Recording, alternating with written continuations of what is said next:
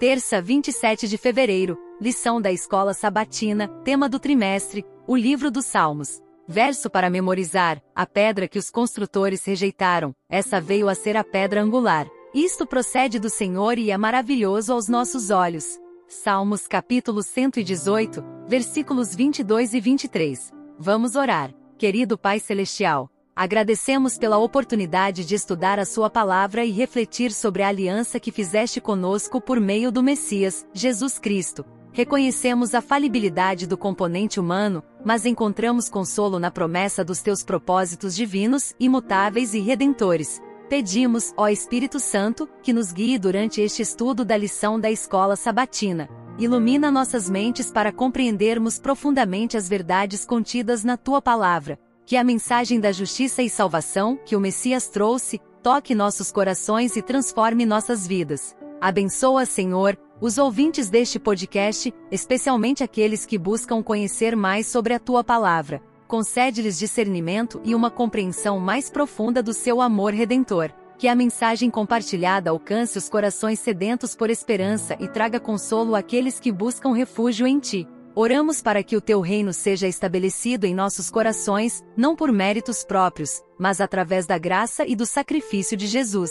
Que possamos, como adventistas do sétimo dia, ser mensageiros fiéis da esperança e da verdade que encontramos em Cristo. Em nome de Jesus, o Messias e Salvador, oramos.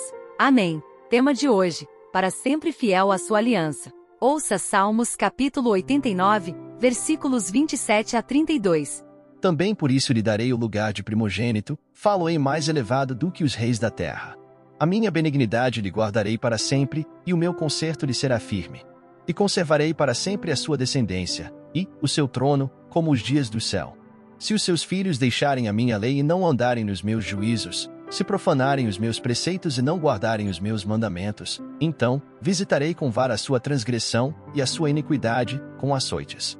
Salmos capítulo 89, versículos 38 a 46. Mas tu rejeitaste e aborreceste, tu te indignaste contra o teu ungido.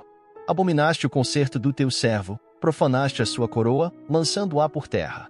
Derribaste todos os seus muros, arruinaste as suas fortificações. Todos os que passam pelo caminho o despojam, tornou-se ele o opróbrio dos seus vizinhos. Exaltaste a destra dos seus adversários, fizeste com que todos os seus inimigos se regozijassem. Também embotaste o fio da sua espada e não o sustentaste na peleja. Fizeste cessar o seu esplendor e deitaste por terra o seu trono.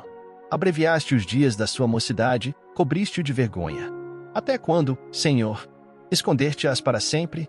Arderá a tua ira como fogo? Salmos capítulo 132, versículos 10 a 12. Por amor de Davi, teu servo, não faças virar o rosto do teu ungido. O Senhor jurou a Davi com verdade e não se desviará dela do fruto do teu ventre porei sobre o teu trono. Se os teus filhos guardarem o meu conserto e os meus testemunhos, que eu lhes hei de ensinar, também os seus filhos se assentarão perpetuamente no teu trono. Pergunta 4. O que está incluído na aliança davídica? O que parece tê-la colocado em perigo? A aliança davídica contém a promessa divina de apoio eterno à linhagem de Davi e prosperidade do povo de Deus. A permanência da aliança foi estabelecida no juramento divino solene e na fidelidade do rei a Deus. No entanto, mesmo os reis devotos como Davi, nem sempre foram fiéis ao Senhor. O Salmo 89 lamenta a dura realidade que parecia indicar que as gloriosas promessas da aliança davídica tinham se perdido. Israel estava irremediavelmente abandonado por Deus? A resposta, claro, é não. A ira de Deus é uma expressão do juízo divino. No entanto, não dura para sempre, pois o amor divino perdoa os pecados das pessoas quando elas se arrependem. Porém, enquanto dura, o descontentamento de Deus com seu povo errante é sério. As pessoas sentem as consequências da desobediência e percebem a gravidade de seus pecados. Contudo, perguntam: até quando?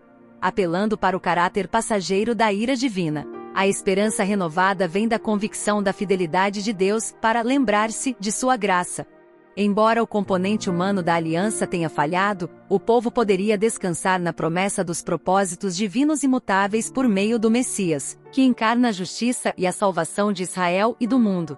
No fim, Deus prevalecerá, e seu reino será estabelecido, mas apenas por causa de Jesus, não por méritos do povo. Jesus Cristo é o filho de Davi e o Messias. Ele é chamado de o primogênito de toda a criação, aludindo aos Salmos, capítulo 89, versículo 27, que chama Davi, que era o tipo de Cristo, primogênito de Deus. Claramente, o título primogênito não expressa o status biológico de Davi, visto que ele foi o oitavo filho de seus pais. Isso também ocorre com Jesus. Esse título significa sua honra e autoridade especiais. Deus fez de Jesus o Rei Supremo sobre o mundo inteiro quando ressuscitou dentre os mortos. Quem é Jesus e o que ele fez por nós? Que promessa temos nele? O próximo tema da lição será Rei Eterno de Poder Inigualável. Reserve um tempinho e ouça. Deus te abençoe. Até lá!